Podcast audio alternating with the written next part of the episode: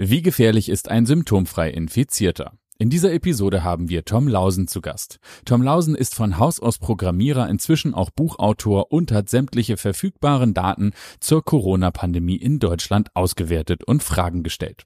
Seine Perspektive ist provokant und ungewöhnlich, jedoch ergeben sich aus den Datenreihen und Vergleichen von Tom Lausen viele Fragen wie Stolpersteine, zu denen dringend weiter geforscht werden muss.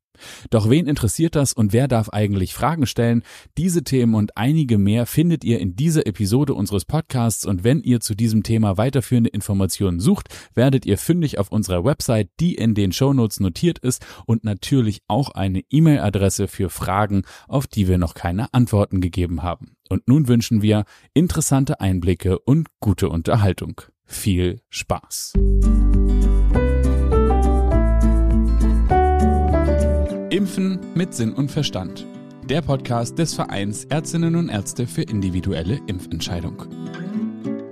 Moin und herzlich willkommen hier in diesem wunderbaren Podcast Impfen mit Sinn und Verstand. Und heute haben wir einen besonderen Gast. Tom Lausen ist bei uns. Herzlich willkommen, lieber Tom Lausen.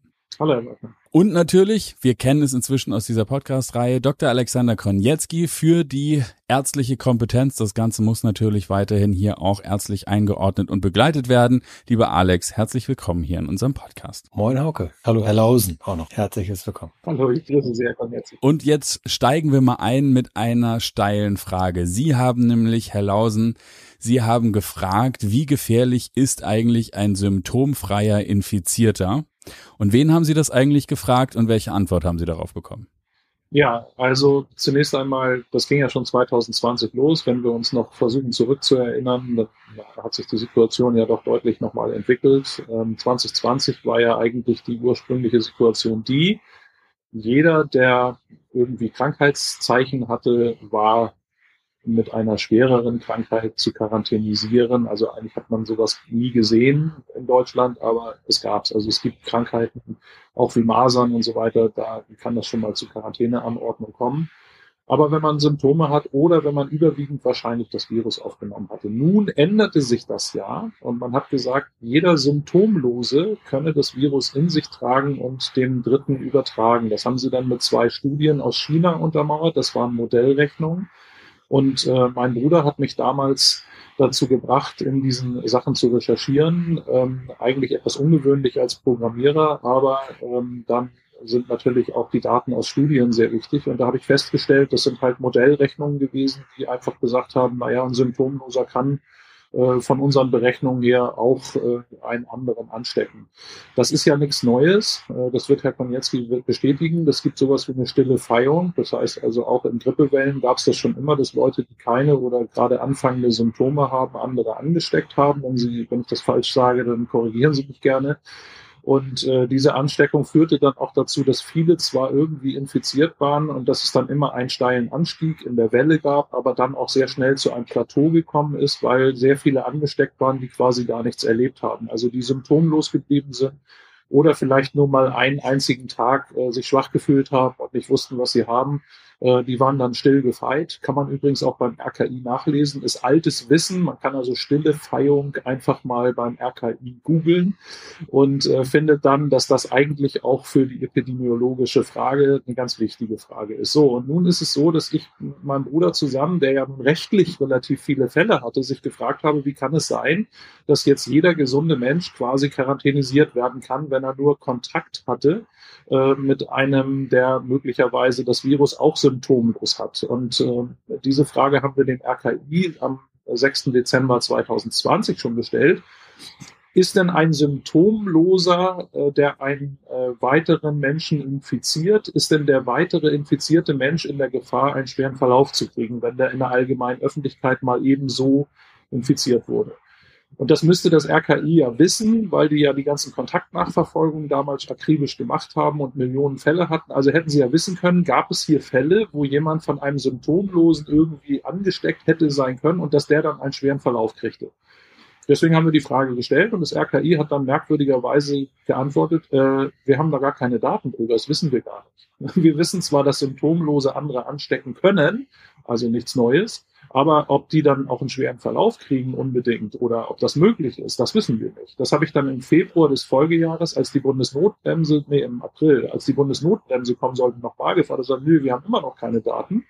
Und dann im Februar 22 habe ich nochmal angefragt, haben die gesagt, nee, also Daten haben wir immer noch nicht. Da waren wir inzwischen 30 Millionen Infizierte, also die zumindest mit einem positiven Test da waren. Und jetzt ähm, ergab sich in einer großen Anfrage an die Landesregierung in Sachsen-Anhalt diese Frage noch einmal. Und die haben jetzt gesagt, ja, wenn man sozusagen als Symptomloser schreit oder singt, dann könne man also kurz bevor äh, man die Symptome bekäme, also in der symptomlosen Phase, andere anstecken. Jetzt habe ich mir versucht vorzustellen, also man hat quasi alle gezwungen, Masken aufzusetzen weil man Angst hatte, dass jemand im Supermarkt anfängt zu schreien oder zu singen und dann andere anstecken könnte. Also sie haben das dann auch nochmal eingeschränkt, also auch nur mhm. unter bestimmten Voraussetzungen könnte der andere dann wirklich eine schwere Viruslast abbekommen. Und äh, ja, und da, das habe ich jetzt äh, gerade in den Händen und muss sagen, äh, das sind ja alles letztendlich nur Tricksereien. Und äh, ich muss dazu noch sagen, eine Sache, mein Bruder hat äh, mit einer Gruppe von Ärzten Herrn Wieler und Herrn Schade aufgefordert, entsprechende Studien anzustellen und auch mitzuteilen, ob sie Beweise dafür haben, dass jemand einen schweren Verlauf haben kann. Daraufhin kriegte mein Bruder nach zweiter Aufforderung als Rechtsanwalt nach einem Monat die Auskunft vom RKI, von der Rechtsabteilung, ähm, ja, er hätte keinen Anordnungsanspruch, solche Studien irgendwie zu fordern und auch er hätte er keinen Anordnungsanspruch, irgendwelche Beweise zu fordern und äh, überhaupt man äh, würde jetzt wissen wollen, ob ihm diese Antwort auch geholfen habe. So, das heißt also, man sieht, es bestand sozusagen in dieser wichtigsten Fragen aller Fragen. Das ist nämlich nicht der PCR-Test, sondern es ist die wichtigste Frage. Ist jemand zu quarantänisieren, der einfach ein normaler Mensch ist und hat jemand eine Maske zu tragen, der einfach nur ein Mensch ist, wenn er keine Symptome hat, oder? Ja. Und, äh, damit bin ich eingestiegen. Die Tatsache, dass das nicht unmöglich ist, hat uns auch schon 2020 Island gezeigt. Also die haben eine Household-Kontaktstudie durchgeführt mit 65.000 Haushalten und haben die Gensequenzen der damals zirkulierenden Virentypen äh, gemacht und damit konnten sie ganz genau erkennen, auch wer wen angesteckt hat. Das heißt, die Kontaktverfolgung war dort eins zu eins möglich, bedeutet aber auch, für bundesdeutsche Verhältnisse wäre es auch möglich gewesen, sich um solche Daten zu bemühen und diese dann auch zu bekommen. Also es ist nicht so, dass das äh, ein Ding der Unmöglichkeit gewesen wäre, an solche Fakten zu geraten. Genau, aber bevor wir da jetzt noch einschränken Genau, ich wollte nur einmal ganz kurz, mit wem reden wir eigentlich? Das RKI hat die Frage auch schon gestellt, wer sind Sie eigentlich, dass Sie solche Fragen stellen und dürfen Sie eigentlich Beweise fordern und sind zu dem Ergebnis gekommen, also Sie oder Ihr Bruder im Übrigen nicht. Tom Lausen, vielleicht zeichnen Sie mal ein Bild. Wer sind Sie eigentlich? Auf Amazon sind Sie vorgestellt seit 87 Programmierer und Sie schreiben aber auch Bücher über irgendwelche Tricks und Hirten der Pandemie und Profiteure. Was genau ähm, treibt Sie eigentlich? Zeichnen Sie mal ein Bild, wer sind Sie? Ja, in der Tat. Also zunächst einmal dafür, ähm, dass ich solche Fragen stelle an öffentliche Institutionen, brauche ich zum Glück überhaupt nicht mal eine Begründung. Ich brauche auch gar keine Biografie dafür, da brauche ich gar nichts für. Das kann nämlich jeder machen, also auch Sie beide. Sie können jede Frage stellen. Tun wir äh, Kann ich mal das IFG haben, Schatz? Ähm, genau, und ähm, da komme ich auch gleich nochmal drauf. Aber ähm, der entscheidende und zündende Faktor war, Dankeschön, der entscheidende und zündende Faktor waren zwei Dinge. Ähm, einmal äh, ist mein Vater in der Zeit, bevor es losging, ins Krankenhaus gekommen. Und ich habe dort äh, quasi miterlebt, wie eine ganz ganze Station mehr oder weniger geräumt wurde und dann gespenstisch leer war. Und ich wusste davon nichts, dass mein Vater verlegt wurde, als ich ihn besuchen wollte im Februar 2020, äh, beziehungsweise im März war das schon.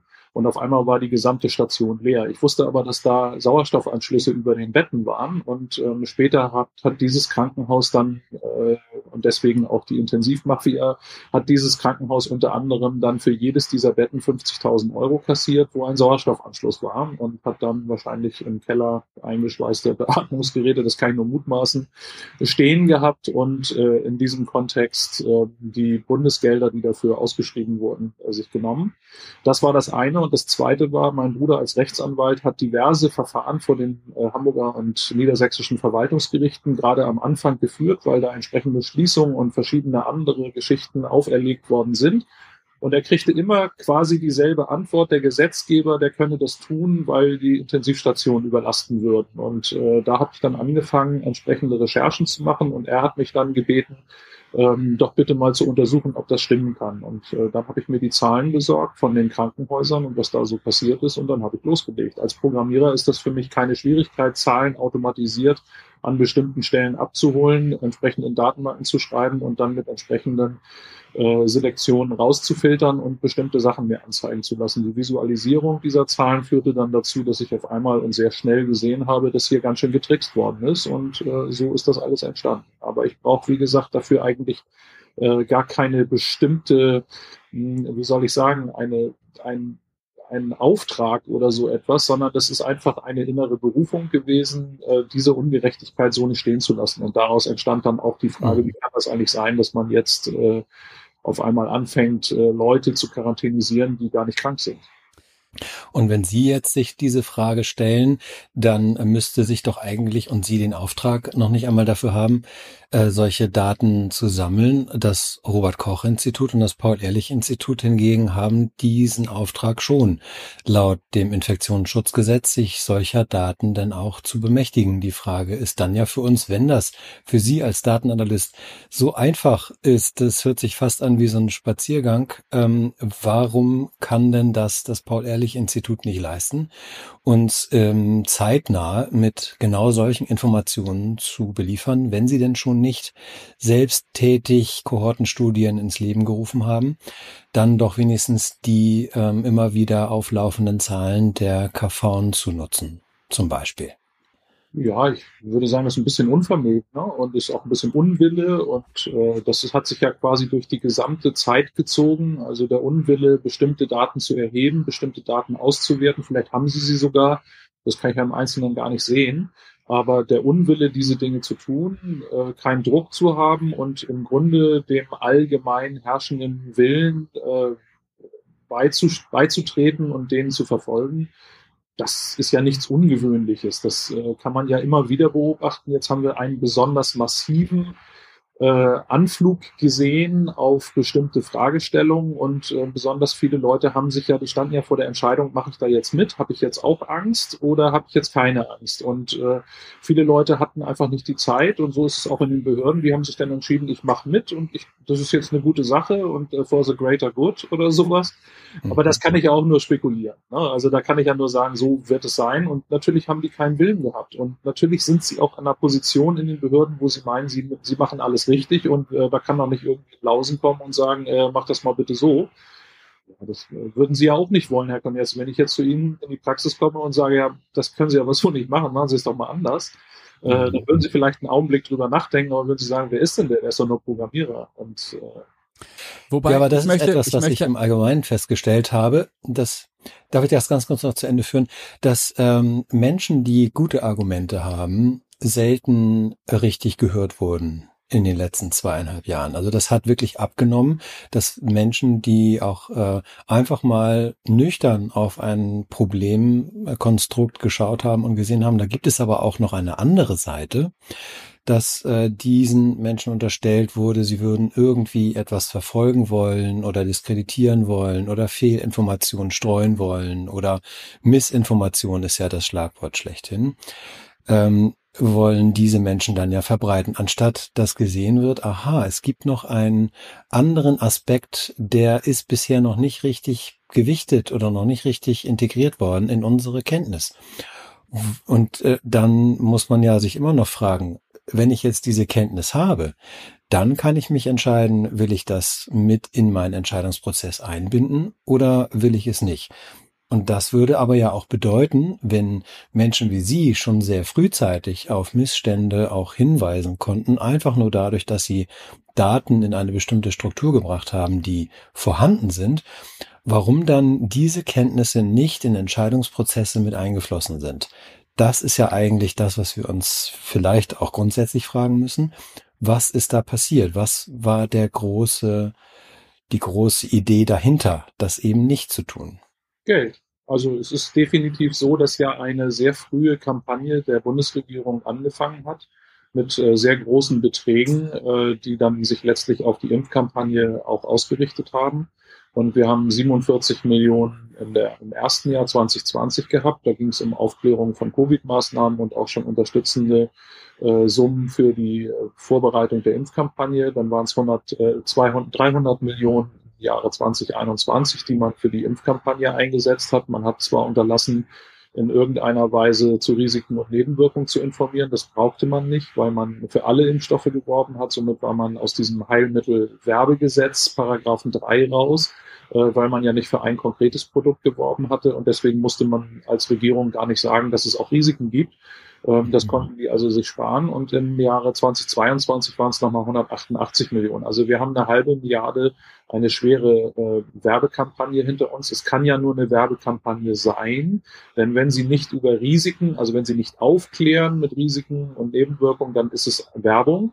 Ähm, und äh, da unterliegen natürlich viele, wenn so große Geldsummen da sind, dann sind da natürlich viele Player, die da begünstigt werden. Dann sind die Medien dabei, die spielen das dann mit, weil sie dann entsprechende Anzeigen kriegen, soziale Medien kriegen Geld und so weiter. Also jeder kriegt da irgendwie Geld und möchte und findet das auch dann richtig, hat sich ja vorher entschieden, das richtig zu finden, hier nichts zu hinterfragen und dann wird alles niedergetrampelt, mhm. was irgendwie ist und man hat halt gutes Geld verdient. Also so sehe ich das im Moment. Ja, das ist ja auch nicht so, dass diese Zahlen aus der Luft gegriffen sind, sondern sie sind dem Bundesrechnungshof ja auch nochmal zu entnehmen. Nicht? Also das ich habe das schriftlich von der Regierung gezahlt. Ist nachvollzogen. Ne? Ja, ja, ja, genau. Genau, aber ich möchte auf eine Frage okay. nochmal eingehen. Das ist genau, und natürlich darfst du alles ausführen, Alex. Aber die, das, was mich interessiert, weil wir ja auch oft hier auch in diesem Podcast bemängelt haben, dass wir nicht ausreichend Daten haben, dass es das Paul-Ehrlich-Institut wahnsinnig schwer macht, äh, die Nebenwirkungen einzupflegen. Wir haben von betroffenen Ärzten, niedergelassenen Ärzten gehört, dass sie ganze Stellen besetzt haben, nur um sozusagen die Nebenwirkungen der Impf, potenziellen Impfschäden oder die ganzen Rückmeldungen in die Datenbanken einzupflegen. Nun stellt sich Herr Tom Lausen hin und sagt im Übrigen, die Daten sind alle da. Welche Daten haben Sie denn verwendet? Also wo kommen denn die Daten her, die Sie gegenübergestellt haben? Und wenn die so leicht verfügbar sind, warum sind sie nicht für jeden verfügbar oder gucken wir nur nicht an die richtige Stelle? Welche Daten haben Sie benutzt? Ja, also das ist natürlich die äh, wichtigste Frage. Ähm, Sie sind ja jetzt quasi schon über die Pandemie, die sogenannte, hinweggesprungen, ähm, denn Sie haben ja jetzt gleich bei der Impfkampagne angefangen und bei der Impfkampagne ging es ja sehr schnell, dass man also irgendwelche ähm, äh, chemischen Stoffe hatte, die in der Lage waren, jetzt in die Zelle einzudringen. Also nicht früher bei, wie bei Impfungen, dass man irgendein Antigen gespritzt hatte oder irgend, also ein Lebendimpfstoff oder dann ein Totimpfstoff mit Adjuvantien, sondern man hatte ja jetzt eine ganz tolle neue Idee. Jetzt äh, sollte der Körper selbst äh, das Antigen produzieren. Äh, man hat also den Körper umgebaut. Das war also die neueste tolle Idee. Hat dann drei Monate lang irgendwas getestet. Also in der Arzneimittel- und Impfstoffsicherheit würde ich sagen, das war ein schnelles Vergnügen. Wenn man das Buch von Ugo Sahin, dem Gründer von BioNTech, liest, also die Biografie, dann stellt man fest, dass im Projekt Lightspeed doch einige Verwicklungen mit Herrn Zitotech vom Paul-Ehrlich-Institut äh, zu lesen sind, von denen man nicht so angenehm berührt ist. Das heißt also, es gab ein sehr schnelles Verfahren, wo man Impfstoffe oder eben Chemikalien hergestellt hat, die im Körper etwas bewirken, was ein bestimmtes Protein produziert, um dann das Immunsystem zu provozieren. Wie lange das im Körper ist, weiß kein Mensch. Also ich habe jedenfalls noch keine Informationen darüber gesehen, wie lange das im Körper bleibt oder produziert wird. Naja, doch, es gibt Weil, mittlerweile Studien dazu, Entschuldigung, dass ich da ganz kurz reinfalle, äh, die zeigen, dass äh, diese mRNA aktiv bis zu sechs Monate noch in den umgebenden Lymphknoten ähm, zu finden ist. Das bedeutet also, der Körper produziert und produziert und produziert weiter. Ja, also da können wir ja auch gleich nochmal drüber reden. Ich wollte jetzt aber auf einen bestimmten Punkt hin, weil es ja um die Daten geht. Und die Frage ist, welche Daten sind dann wichtig? Wenn Sie so etwas machen in drei Monaten und etwas tun, was Sie noch nie gemacht haben, nämlich die Körperlichkeit des Menschen zu nutzen, um ja, etwas ja. völlig Neuartiges in die Welt zu setzen. Also das ist komplett neu. Es hat noch nie funktioniert. Es hat auch noch nie in irgendeiner irgendwie gearteten Art und Weise irgendjemand mal äh, positiv probiert. Also zumindest ist davon nichts bekannt. Na, die Versuche, die gemacht worden sind, sind immer klaglos gescheitert. So muss man sagen. Gut, und jetzt haben sie das gemacht und dann müssten sie eigentlich von Beginn an relativ kritisch damit umgehen und eigentlich, einen ja. intensivierten Beobachtungs, äh, Zeitrahmen schaffen. Also ja. nicht einfach nur darauf warten, wenn jemand meldet. Und was ja parallel gemacht worden ist, und das muss man immer in Verknüpfung sehen, das ist ja sehr viel Geld ausgegeben worden, um den Leuten zu sagen, das ist total super, es ist wirksam und sicher. Ähm, und damit ist sozusagen auch die, ähm, die Aufmerksamkeit der Ärzte, die möglicherweise dann Leute mit Nebenwirkungen oder Todesfällen gesehen haben, so gering geworden, dass sie gesagt haben, nein, das kommt nicht von der Impfung. Ich habe gerade eben noch ein Schreiben gekriegt von einem Krankenhaus in Stuttgart, wo ähm, der leitende, äh, ich glaube, leitende Arzt gefragt wurde, ob er denn damals die Nebenwirkungen gemeldet hat. Und er hat geschrieben, nee, hat er nicht gemeldet, weil das war ja 30 Tage danach, dass sie äh, Herzprobleme hatten äh, und Thoraxschmerzen. Und das war 30 Tage danach. Und äh, sie haben ja auch die zehn Minuten nach der Impfung hatten sie das ja auch schon. Und äh, das ist ja auch vergangen und deswegen haben wir das nicht gemeldet. Die wären verpflichtet gewesen, das zu melden. Bis mindestens 42 Tage müssen sie es melden und jetzt ist schriftlich von so einer Geschichte gekommen, von so einem Arzt gekommen. Und da kann man sehen, dass eben nicht eine Sensibilität für die Erfassung von Negativ, äh, von, von, von Nebenwirkungen geschaffen wurde, sondern dass eine Atmosphäre geschaffen wurde, in der die Ärzte eben gerade das verweigern, das zu geben. Und es wurde ja jetzt aufgrund der Zahlen, die bekannt wurden, das waren dann die ersten Zahlen, waren dann die von den Krankenhäusern. Ich hatte dann zunächst von allen deutschen Krankenhäusern die Daten. So, jetzt kommt die Beantwortung der Frage. Entschuldigung, wenn es so lange gedauert hat mit dem Umweg. Ähm, ich habe das erste Mal von diesen INEC-Daten gehört. Die INEC-Daten sind ähm, die Zusammenführung aller Abrechnungen aller Krankenhäuser in Deutschland jedes Jahr. So, da können Sie selber, jeder kann, jeder, jeder, also auch das Paul-Ehrlich-Institut, auch die äh, möglicherweise die Assistentin im Paul-Ehrlich-Institut, die irgendwie an der Rezeption sitzt, die könnte das auch, wenn sie mal nichts zu tun hat, äh, könnte sie die Daten vom, von allen deutschen Krankenhäusern auswerten. Und zwar könnte sie gucken, ähm, gab es Nebenwirkungen bei Patienten oder bei Fällen und in wie vielen Fällen gab es da Nebenwirkungen? Und immer dann, wenn jemand mit einer kodierten Nebenwirkung in einem Krankenhaus hospitalisiert wurde, dann gilt das schon per Definition als schwerwiegende Nebenwirkung. Und da gab es in 2021, wenn man das ganze Jahr sich anschaute, gab es alleine 30.000 Stück. Und äh, damit musste man eigentlich schon einen ganz, ganz guten Anfang gemacht haben. Darüber habe ich dann damals 2021 das erste Mal, äh, also, pardon, berichtet. Und äh, dann kam ich mit den BKK-Daten in Kontakt. Da hat mich der Vorstand kontaktiert und ähm, wollte eine bestimmte Untersuchung machen. Und dabei ist aber sehr schnell was ganz anderes rausgekommen, nämlich dass die Impfnebenwirkungen bei den BKK von 11 Millionen Versicherten in den Hausarztkodierungen explodiert sind. Und mhm. äh, da war dann das nächste, da kam dann auf jeden Fall äh, der Vorstand auf die Idee, das dem Paul-Ehrlich-Institut in die Hand zu drücken. Und davor wurde er aber vor dem, diesem Gespräch wurde er unmittelbar fristlos entlassen. Also ein Vorstand einer Krankenkasse, der ja nun als, als seit 21 Jahren dort tätig war, wurde fristlos entlassen, weil er das tat. Ähm, und das Paul-Ehrlich-Institut kam dann eben nicht in die Hände dieser Daten. Und dann kam es in äh, Leipzig zu dem Soldatenprozess. Da habe ich das erste Mal dann berichtet. Da berichtete dann auch die Bundeswehr von ihren Nebenwirkungen ähm, und auch von Todesfällen. Und äh, ja, und dann kam die Kassenärztliche Bundesvereinigung und erzählte auf einmal auf Anfrage eines AfD-Abgeordneten, Herrn Martin Sichert, der hatte nämlich in einem Gesundheitsausschuss die KBV, die Kassenärztliche Bundesvereinigung, befragt, äh, können Sie uns bitte mal die Daten geben? Und der sagte, ja, machen wir. Und drei Monate später, kaum waren drei Monate rum, schon kamen die Zahlen. Ähm, drei Monate später hat er dann eine DIN A4-Seite Auswertung gegeben und demnach waren es 2,5 Millionen Patienten, die mit einer Nebenwirkung äh, bei, wegen Covid-19-Impfstoffen beim Arzt gewesen sind. Und im Verhältnis war das mindestens sechsmal mehr als geimpft wurde. Also wir hatten viermal mehr Impfung etwa, aber wir hatten insgesamt 24, 25 mal mehr Impfnebenwirkungen. Also nee, sogar 30 mal mehr Impfnebenwirkungen. Also dass man also schon da sehen konnte, da stimmt was nicht. Und dann hat Herr Sichert offensichtlich gleich weitergemacht und hat die Frage gestellt, überfragt den Staat, über dieses wunderbare Instrument des äh, Informationsfreiheitsgesetzes, IFG. Mhm. Ähm, da kann jeder Bürger anfragen, ähm, öffentlich, kann jeder mal googeln im Internet und normalerweise würde ähm, das sehr einfach sein. Herr Sichert von der AfD hat das gemacht, der hat sich die Daten der KBV geholt und dann kam auf einmal der Datensatz zu 72 Millionen deutschen gesetzlich Versicherten äh, und den Vorkommnissen aller Diagnosecodes bei ihren Hausärzten. Das sind im Übrigen auch die Daten, die der Gesetzgeber ausdrücklich gesetzlich verordnet hat, bevor diese neuartigen Impfstoffe auf den Markt kamen. Das muss man einfach mal so klar sagen. Der Gesetzgeber hat gesagt, das Paul-Ehrlich-Institut, das wissen wir, hat traditionell eine Untererfassung von Nebenwirkungen bei Arzneimitteln und Impfstoffen. Traditionell, und das ist bekannt, und wir hängen hinter anderen äh, Erfassungen von Nebenwirkungen weit zurück.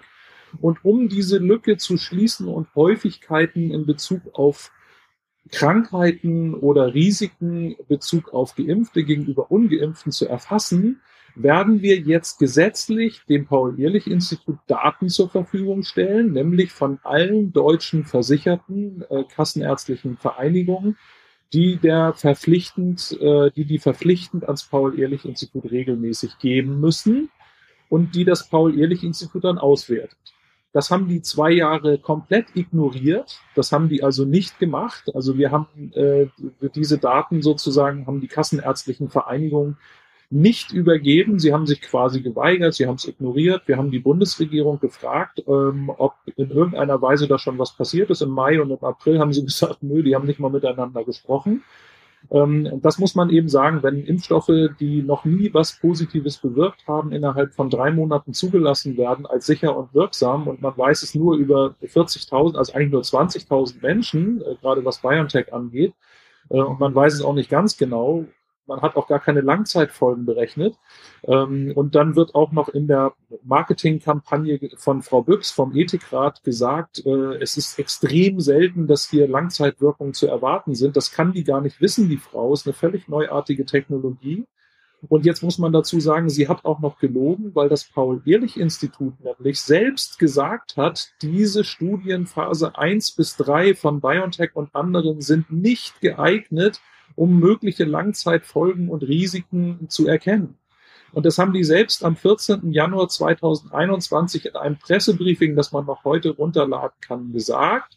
Und damit ist klar, und auch die STIKO, die ich ja vorhin auch nochmal angedeutet habe, hat es auch gesagt, die haben am selben Tag im äh, RKI-Bulletin gesagt, wir mahnen als Begleit, wichtige Begleitinformation mahnen wir die Krankenkassendaten an. Und jetzt muss ich Ihnen ganz ehrlich sagen, wenn ich etwas, was noch nie erfolgreich war auf dem Markt, eine Chemiesubstanz in den Körper reinspritze, die äh, in gewisser Weise äh, Vorgänge in meinem Körper in Gang setzt, von denen man nicht ganz genau weiß, was die da jetzt machen und wie lange die das machen und was für einen Schaden sie anrichten, sondern einfach mal machen und dann eine Werbekampagne oben drauf setzt, die äh, Persönlichkeiten aus wichtigen Ämtern äh, dazu veranlasst zu sagen, das gibt extrem selten Nebenwirkungen im Langzeitbereich, ohne dass die das wissen, also völlig unkundige Menschen dahinsetzt. Ähm, und das eigene Institut sagt, also diese Studien sind eigentlich gar nicht geeignet, um das zu beurteilen. Und dieses eigene Institut, das man für die Sicherheit dann im Grunde aufgestellt hat, selbst die Daten, äh, die dann reinkommen, nur passiv aufnimmt, wo man doch weiß, dass die Kampagne dazu geführt hat, dass die Ärzte sagen, wenn jemand mit Beschwerden kam, nee, das kommt nicht von der Impfung. Wenn man das alles zusammenzieht, dann muss man sagen, es ist nicht eine intensivierte Überwachung, also ein Schutz für die Menschen, die das jetzt freiwillig gemacht haben, entstanden, sondern es ist definitiv eine komplette, das komplette Gegenteil, was niemals hätte passieren dürfen, ist passiert. Und bis heute weigert man sich nun, diese Daten der Kassenärztlichen Bundesvereinigung, die ja dann in der Pressekonferenz vom 12.12., .12., in der ich die äh, unklaren Todesfälle als Steigerung angezeigt habe, ähm, eröffnet wurden, dass dann auf einmal eine hektische Bewegung kommt, wo sie dann auch noch selbst, das Paul-Ehrlich-Institut selbst zugibt, dass sie die Daten nach zwei Jahren immer noch nicht haben.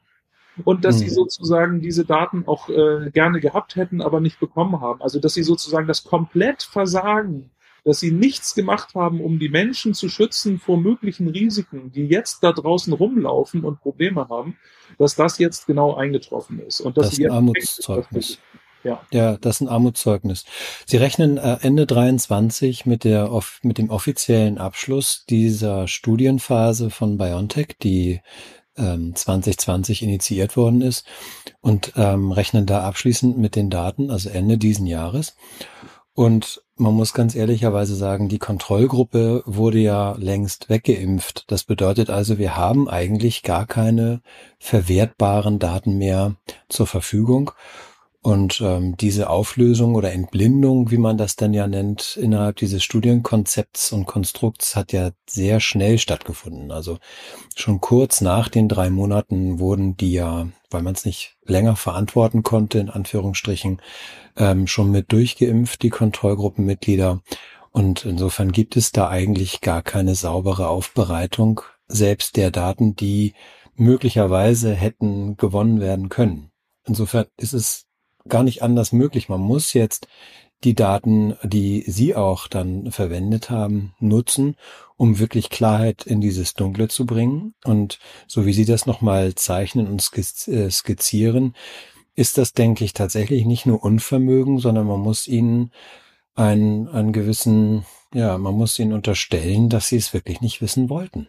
Und das, das kann, das darf so nicht sein. Da, da, damit fühlen wir uns auch als ärztliche Kollegen wirklich nicht ernst genommen, wenn man in dem Narrativ bleibt, ähm, dass Impfungen keine Nebenwirkung haben können ähm, und das aufrechterhält, obwohl um einen herum die Nebenwirkungen nur so aufpoppen, sei es die Sinusvenenthrombosen bei AstraZeneca bei den jungen Frauen oder die Myokarditiden bei den jungen Männern, ähm, dann sind Daten, die Sie jetzt sozusagen aus dem Nebel auch nochmal herausheben, die noch einer weiteren, eigentlich ja einer weiteren Beforschung bedürften, nämlich der unklaren Todesfälle. Ähm, da muss man ganz ehrlich sagen, kann man nur kopfschüttelnd daneben stehen und sicher kann man sich bei dieser Arzneimitteleinführungsbegleitung wirklich nicht mehr fühlen in Deutschland. Nein, Sie haben ja auch das nächste Problem, dass wir jetzt in 22, die Daten haben wir ja nur fürs erste Quartal bekommen von der KBV, also Kassenärztlichen Bundesvereinigung. Und in 22 fing ja eine seltsame Übersterblichkeit an, die ja im Grunde genommen ähm, überhaupt nicht mehr erklärbar ist. Also wir haben eine, eine Übersterblichkeit von teilweise 20 bis zu 20 Prozent, äh, was wir so nie gesehen haben. In, in Taiwan bis 30 Prozent. Genau. Und diese mhm. Übersterblichkeit ist ja ein Untersuchungsgegenstand und jetzt fängt schon die Süddeutsche an mit irgendwelchen Frauen, ich weiß gar nicht, was die ist ähm, und was die kann und welche Daten sie gesichtet hat, die werden, die behaupten jetzt, das sind irgendwelche unerkannten Infektionen. Das ist natürlich totaler Blödsinn, weil die gar keine Datengrundlage hat. Man könnte ganz einfach die Daten, die äh, die KBV hat, die Kassenärztliche Bundesverein, man könnte ganz einfach nachgucken und sagen, alle Gestorbenen möchten wir jetzt mal wissen, äh, was hatten die denn vorher? Hatten die überhaupt eine Infektion? Oder sind die irgendwie ja. anders krank gewesen? Was ist denn mit denen gewesen? Und ein weiterer, das habe ich beim Statistischen Bundesamt, das auch schwerst zu hinterfragen ist, das Statistische Bundesamt. Meines Erachtens werden da Todesarten hin und her sortiert, so dass es passt. Ähm, das ist allerdings noch nicht belegt, aber das, was ich jetzt sehe, sieht gar nicht gut aus. Also die ganzen äh, Totenscheine, die die bekommen, also über Computertechnik digital, ähm, die werden ja neu gruppiert und ich glaube, dass diese Umgruppierung, und da werde ich weitere Fragen stellen, auch dazu führen, dass wir eine verzerrte Todesursachenstatistik sehen, die einfach nur aufgrund der Interpretation der statistischen Landesämter und der statistischen Bundesämter entsteht. Die hat also wahrscheinlich gar nichts mit der Realität zu tun. Das heißt, unklare Todesfälle äh, in die oder die Richtung zu sortieren oder Corona-Fälle als Corona-Fälle oder Covid-Fälle als Covid-Todesursache zu sehen, das sind äh, alles Überprüfungsgegenstände, die wir alle jetzt überprüfen müssen. Wir müssen mhm. die Transparenz von diesen Leuten einfordern. Ich kann nur noch mal dran erinnern, äh, mhm. IFG, Informationsfreiheitsgesetz, ermöglicht uns tatsächlich in Zukunft diese Fragen zu stellen. Und wenn sie mauern, dann müssen wir weiterfragen, so lange, bis sie die Daten rausgeben. Das ist, äh, das ist notwendig. Wobei sich natürlich ein wenig die Frage stellt, ist das, also das ist, kann natürlich jetzt nur eine persönliche Einschätzung sein und nur ein Startpunkt für eine weitere Diskussion, aber wenn man all diese Dinge mal so übereinander legt, so wie wir es hier jetzt in diesem Podcast getan haben, dann ist ja die Frage, welche Intention wird hier verfolgt? Gibt es eine politische, gibt es eine wirtschaftliche oder ist das schlicht und ergreifend nur Herdentrieb, wie wir es ja in vielen anderen Themen auch gesehen haben? Da kommt etwas in Bewegung und auf einmal ist es dann doch ein, ein schwarzer Schwan der, der Impfkampagne sozusagen. Was, was steckt dahinter? Da kann es, wie gesagt, nur eine persönliche Einschätzung, aber Geld alleine bei so vielen Medienplayern ist halt auch eine halbe Milliarde noch nicht so richtig ein gutes Argument, auch wenn das natürlich unfassbar viel Geld ist. Aber was, was steckt dahinter? Irgendeine Idee? Ja, also das ist natürlich eine Frage, die, die jeder immer irgendwie stellt, wenn man jetzt anfängt, einzelne Dinge aufzuzählen, die äh, zahlenmäßig einfach ein Riesenproblem darstellen, dann kommt man immer, ja, wer hat denn was davon? Oder wieso ist denn das so? Oder was steckt dahinter? Äh, es tut mir leid. Also ich, bis, ich gehe immer bis zu einem bestimmten Punkt und mich interessiert das eigentlich auch gar nicht, was dahinter steckt. Das ist mir völlig egal. Ich will nur die Zahlen haben. Ich will nur wissen, was ist die Wirklichkeit und äh, was ist hier Fiktion. Wenn ich höre, dass äh, die Staatsministerin Petra Köpping in Sachsen-Anhalt selbst schreibt, die kassenärztlichen Vereinigungen hätten die Zahlen regelmäßig ans PI abgeliefert, dann sehe ich, was für eine ähm, für eine Unwissenheit äh, da herrscht und einfach nur der Wille, was Sie ja eben sagten, der Wille, dass alles toll ist, wie ein Märchen, wie ein Sommermärchen. Also das erinnert mich immer irgendwie an die Fußballweltmeisterschaft, ich glaube 2006 war das, das sogenannte Sommermärchen. Also für die ist das hier irgendwie ein Sommermärchen. Meins ist entschuldet und hat jetzt Geld ohne Ende. Äh, ich glaube, das ist schon irgendwie in einem Zusammenhang zu. Die wissen alle nichts, die wissen gar nichts, die wissen nichts und sie behaupten, sie wissen was. Nicht mal die STIKO hat die richtigen Daten. Und das sind die, die etwas empfehlen sollten, die also, auf die wir, also gerade Sie, wenn Sie äh, die, die Impfentscheidung als freie Impfentscheidung sehen, dann ist die STIKO ja immer ein Thema bei Ihnen.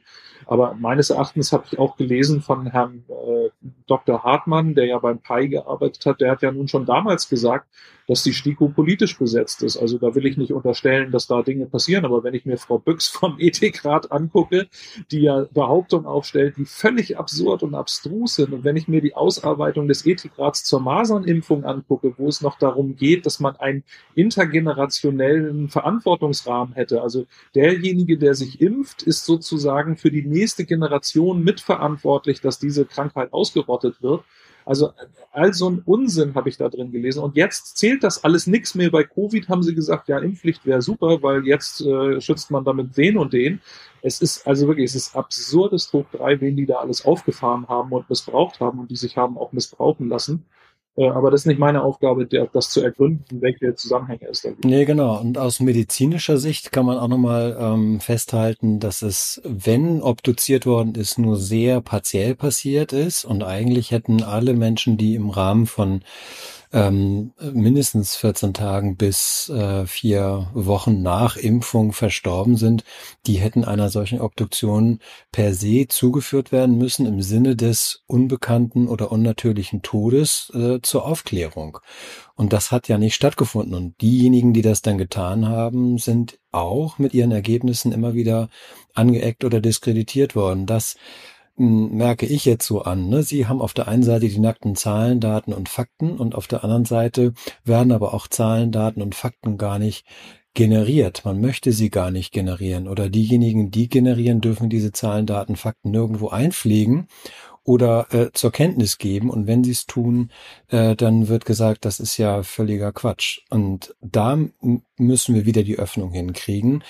Deswegen meinte ich vorhin, dass es wichtig ist, beide Seiten mehr und mehr auch wieder zu beleuchten. Wenn wir in den Dialog kommen wollen, dahingehend, was hat diese Impfkampagne, was hat diese Corona-Pandemie mit uns allen hier angerichtet?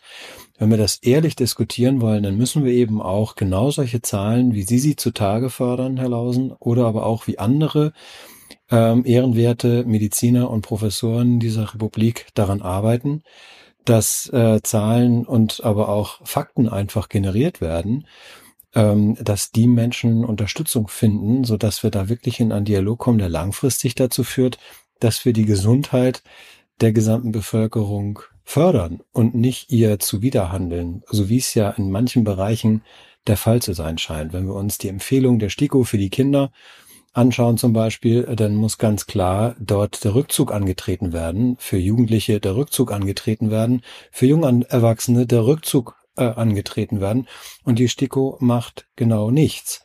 Und das, obwohl die Zahlen, Daten, Fakten, die es schon gibt, dafür sprechen, dass das überhaupt gar keine Empfehlung würdig ist. Ne, was Außer, dass man das vorsitzenden der äh, in einer Talkshow sagt, meine Enkelkinder würde ich nicht gegen Covid-19 impfen lassen und einige Wochen später äh, gibt er die Impfempfehlung raus. Tut mir leid, das sind ja alles missbräuchliche äh, Dinge, die, die dürften so niemals sein. Also der hat ja nicht mal die Daten von den Krankenkassen angesehen. Der hat ja gar nichts angesehen. Nee, und es zeigt aber auch tatsächlich, dass ähm, eine einzelne Person innerhalb der STIKO ähm, gar nicht so viel zu vermelden hat. Das ist so ein bisschen mein Gefühl, dass er dort sich eben nicht als Vorsitzender durchsetzt, sondern dass äh, eine Gruppe ähm, das per Dekret oder per Wahl dann einfach festlegt, was jetzt passiert. Ja, dann muss er das öffentlich machen. Dann ist Ja. es halt nicht anders möglich. Die Leute müssen wissen, was hier läuft. Ja. Wenn sie neue Impfstoffe einführen, dann hat der Gesetzgeber gesagt, wir müssen das intensiviert überwachen.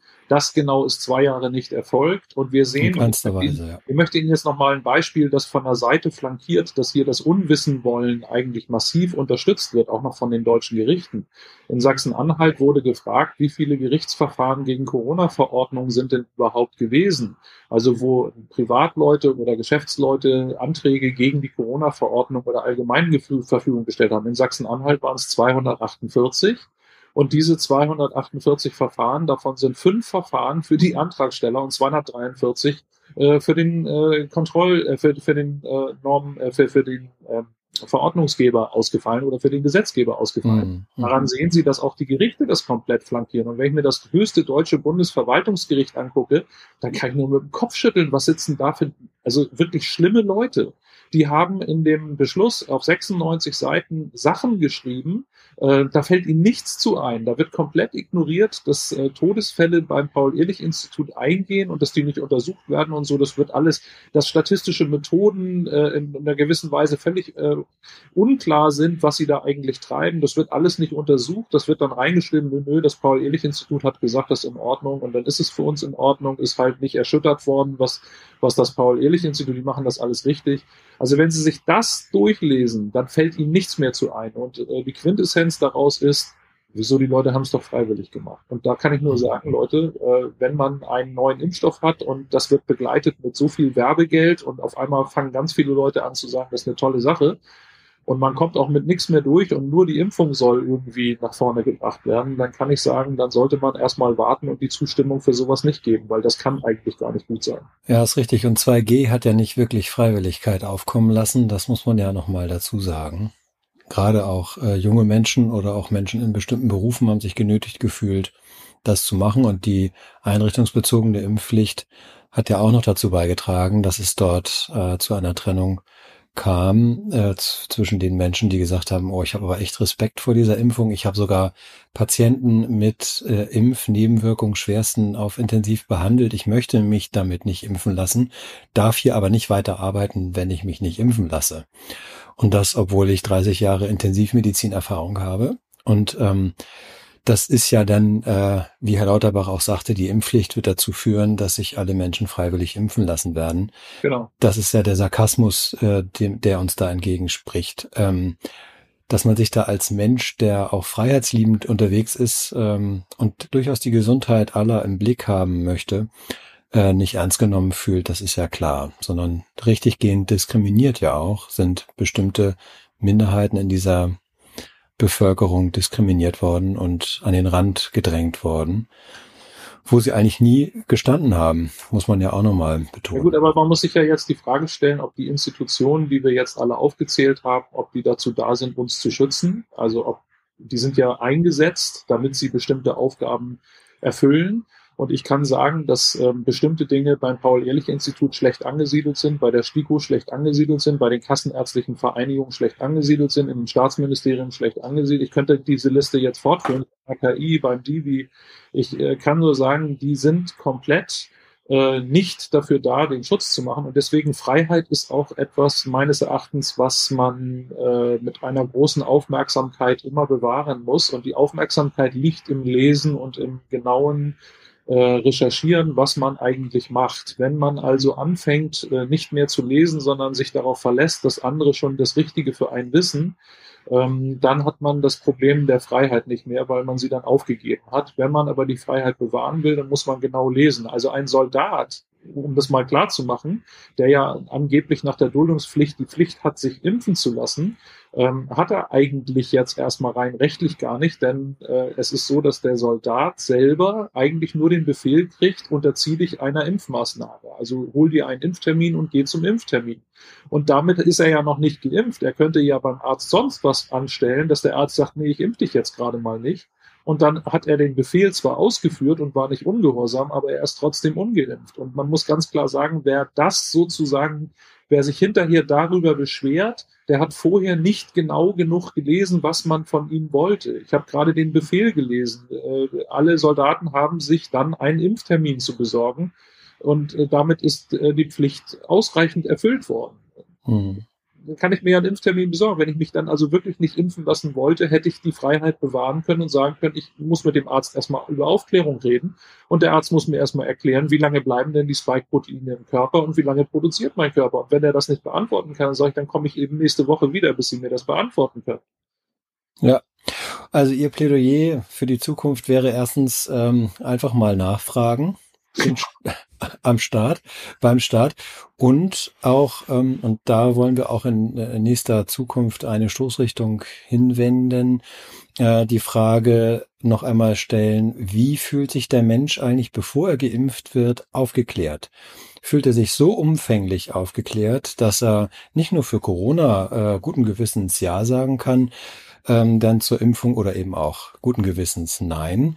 Ähm, oder gilt das nicht sogar auch für alle anderen Impfungen? Also fühlen sich Menschen im Rahmen der Impfung überhaupt so aufgeklärt, dass sie das Gefühl haben, ich kann mich da trefflich für oder gegen etwas entscheiden und ja, das könnte mir hilfreich sein und nein, das könnte mir nicht hilfreich sein. Auch da würde ich vorschlagen, öfter einfach mal den Arzt fragen, was gibt es denn überhaupt für Nebenwirkungen bei den jeweils dann zu verimpfenden Stoffen? Ist das überhaupt bekannt? Und davon gehen wir jetzt, also da gehen wir jetzt vielleicht ein ganz kleines bisschen weg von der allgemeinen Corona-Situation. Aber insgesamt gilt das eigentlich für alle. Ich glaube, dass es wichtiger denn je ist, dass wir den aufgeklärten und interessierten ähm, Patienten haben, im sozusagen informed consent eine Entscheidung fällen für den Patienten und nicht gegen ihn, was ja doch häufig der Fall war in letzter Zeit. Und deshalb ist es so, so wichtig, ja, also, dass wir Daten haben und auch Datenabgleiche wie die von Herrn Lausen zusammengetragen. Wenn ich nun interessiert bin an Ihren Datenreihen, sagen Sie noch mal gerade, wo finde ich die? Ja, also Sie können sogar selber suchen. Ich habe ein kleines Cockpit gebaut. Äh, das ist jetzt erstmal provisorisch. Ich habe noch nicht geschafft, das noch viel besser zu machen. Das finden Sie unter cori.de, C-O-R-I-H, mhm. also Corona-Impfschadenhilfe. Dafür ist es die Abkürzung cori.de. Und dort ist ein großer roter Button, da drücken Sie drauf und dann können Sie quasi eine ganze Menge Dinge suchen. Sie werden also sehr viele Myokarditis-Fälle finden, da haben wir ja noch gar nicht drüber gesprochen. Ähm, die Daten weisen aus, dass eben äh, ab dem dritten Quartal, eigentlich schon ab dem zweiten Quartal massiv die Besuche, die Arztbesuche wegen Myokarditis ähm, äh, ansteigen äh, in 2021 um etwa 30.000 Fälle gestiegen sind und nicht entgegen dem, was das Paul-Ehrlich-Institut mit 2.200 Fällen gemeldet bekommen hat, sondern wir reden hier über 30.000 Fälle. Da sieht man auch wieder diese 15-fache Untererfassung mhm. die bei Arztbesuchen stattgefunden hat. Das sind natürlich Sachen, die äh, ungewöhnlich sind. Und wenn in der Vergangenheit, und das kann man bei Myokarditis gut sehen, in der Vergangenheit gab es immer einen relativ Gleichklang in der Anzahl der ähm, Fälle, also der Vorkommnisse. Es sind keine Fälle, es sind Vorkommnisse in den Kodierungen. Und wenn man diese Vorkommnisse auf einmal in 2021 im zweiten und dritten Quartal so massiv ansteigen sieht, dann weiß man, womit es zu tun hat. Also da muss man ja nicht mehr so lange nachdenken. Und diese Daten habe ich jetzt dem Paul-Ehrlich-Institut übergeben, weil sie die ja noch immer nicht hatten. Das heißt also, in, erst in dem Moment, wo sie die Daten in der Hand haben, sind sie verpflichtet, sie zu untersuchen. Und das haben sie immer noch nicht getan. Und mhm. weil ich ja dieses Buch hier habe, Informationsfreiheitsanweis braucht man eigentlich nicht, aber ich will es halt genau wissen, ähm, so wie alles andere auch, habe ich das Paul-Ehrlich-Institut jetzt darum gebeten, äh, mir mitzuteilen, ob sie diese Daten jetzt untersucht haben. Und sie haben ja auch behauptet, sie hätten äh, Kontakt zu Krankenkassen in der Vergangenheit aufgenommen, um eine mhm. große Studie aufzusetzen. Das, stimmt. Das, wollt, das wollten sie ja ab 2021 Quartal 2 machen, aber leider hat sich ja gar keine Krankenkasse bereit erklärt. Jetzt habe ich die per Informationsfreiheitsanfrage, nur mal um so eine Idee zu bekommen, was man eigentlich alles fragen darf, gesagt, ich möchte bitte alle Unterlagen haben, alle E-Mails, alle Schriftstücke, alle Telefonatsnotizen, die Sie geführt haben mit Krankenkassen, damit ich herausfinden kann, haben Sie überhaupt Gespräche mit Krankenkassen geführt äh, denn ich vermute mal, Sie haben das vielleicht gar nicht getan. Und das würde dann ja jetzt rauskommen. Und darüber hinaus möchte ich die Antworten der Krankenkassen sehen. Ich möchte wissen, ob die geantwortet haben und abgelehnt haben. Ich kann mir das nämlich gar nicht vorstellen, dass sie das abgelehnt haben. Also möglicherweise versuchen sie hier etwas zu behaupten, was gar nicht stimmt. Daraufhin, auf diese Anfrage haben sie mir jetzt gesagt, ja, es könnten jetzt Dritte beteiligt sein. Das steht im Infektions-, äh, im Informationsfreiheitsgesetz so drin. Es mhm. könnten Dritte beteiligt sein. Und das würde bedeuten, sie müssten jetzt erstmal eine Genehmigung von denen einholen ob, äh, ob die überhaupt bereit wären, dass wir die Informationen, dass ich die Informationen bekommen kann und ich möge das begründen. Das wäre der einzige Grund, warum ich das begründen muss. Und dann habe ich darauf verzichtet, dass Ansprechpartner und personenbezogene Daten äh, da drin sind. Die können Sie gerne schwärzen. Ich will gar nicht mit Namen wissen, wer das war. Sie können das also gerne schwärzen und damit entfällt die Begründung und damit läuft die Frist weiter. In einem Monat müssten wir dann die Information haben. Solche Fragen stelle ich. Ja, sehr, sehr spannend. Und es ist auch so, dass das Paul-Ehrlich-Institut immerhin für 2023, also schon in diesem Jahr, eine Studie auflegen möchte, beziehungsweise die Daten von der KBV ähm, auch mit ein, einfließen lassen möchte. Das ist natürlich sehr, sehr, sehr träge im System. Eine Frage habe ich auch noch an Sie, Herr Lausen. Haben Sie auch die Möglichkeit gehabt, das nach Alters äh, Struktur zu differenzieren oder haben Sie das für sich intern schon gemacht? Vor allem was jetzt diese Übersterblichkeit angeht. Das wäre ja auch interessant zu wissen, äh, wenn jetzt äh, die Ü80-Jährigen, sage ich mal, überzufällig häufig sterben. Das ist auch sehr, sehr traurig, gar keine Frage. Wenn es jetzt aber die unter 30-Jährigen vor allem getroffen hat, dann wäre das ja noch mehr ein äh, gravierendes Problem. Ähm, wie, wie haben Sie da schon mal reingeschaut? Ja. Also für gewöhnlich sterben natürlich weniger junge Menschen als ältere Menschen. Das ist nun mal so, weil das Leben endet ja irgendwann. Und deswegen ist die Zahl derer, die sterben, im Alter sowieso immer höher. Also auch die Übersterblichkeit ist da natürlich dann höher. Ähm, ich habe tatsächlich vor ein paar Tagen, ich glaube vor zwei Tagen, habe ich mir sämtliche Daten geholt, weil ich was ganz anderes wissen wollte. Ich wollte wissen, sind jetzt dann am Ende weniger im Krankenhaus gestorben? Weil mhm. ich würde mal sagen, dass grundsätzlich äh, viele Menschen noch versucht werden, dass man versucht, sie zu retten. Und wenn das nicht mehr möglich ist, dann sterben sie vielleicht zu Hause oder in irgendeiner Einrichtung.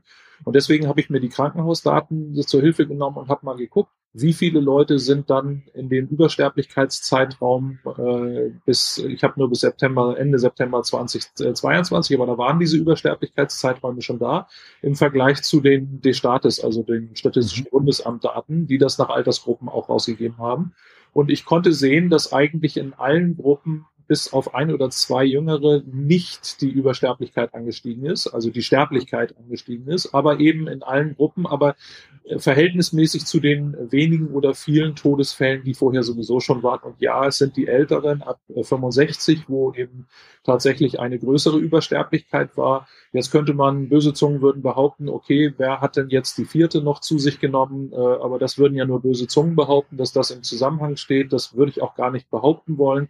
Aber es ist sozusagen eine äh, Geschichte gewesen, die, glaube glaub ich, nur für diese Leute freigegeben war. Aber ich bin mir da auch mhm. jetzt nicht so sicher. Das ist richtig, ja, ja. Das sollte untersucht werden. Ähm, das ist mhm. meines Erachtens ein wichtiger Punkt, aber das äh, ist ja nicht meine Aufgabe, das zu untersuchen, weil ich auch leider nicht sehen kann, wer ist jetzt von denen äh, geimpft und viert geimpft und so weiter. Das kann ich alles gleich sehen.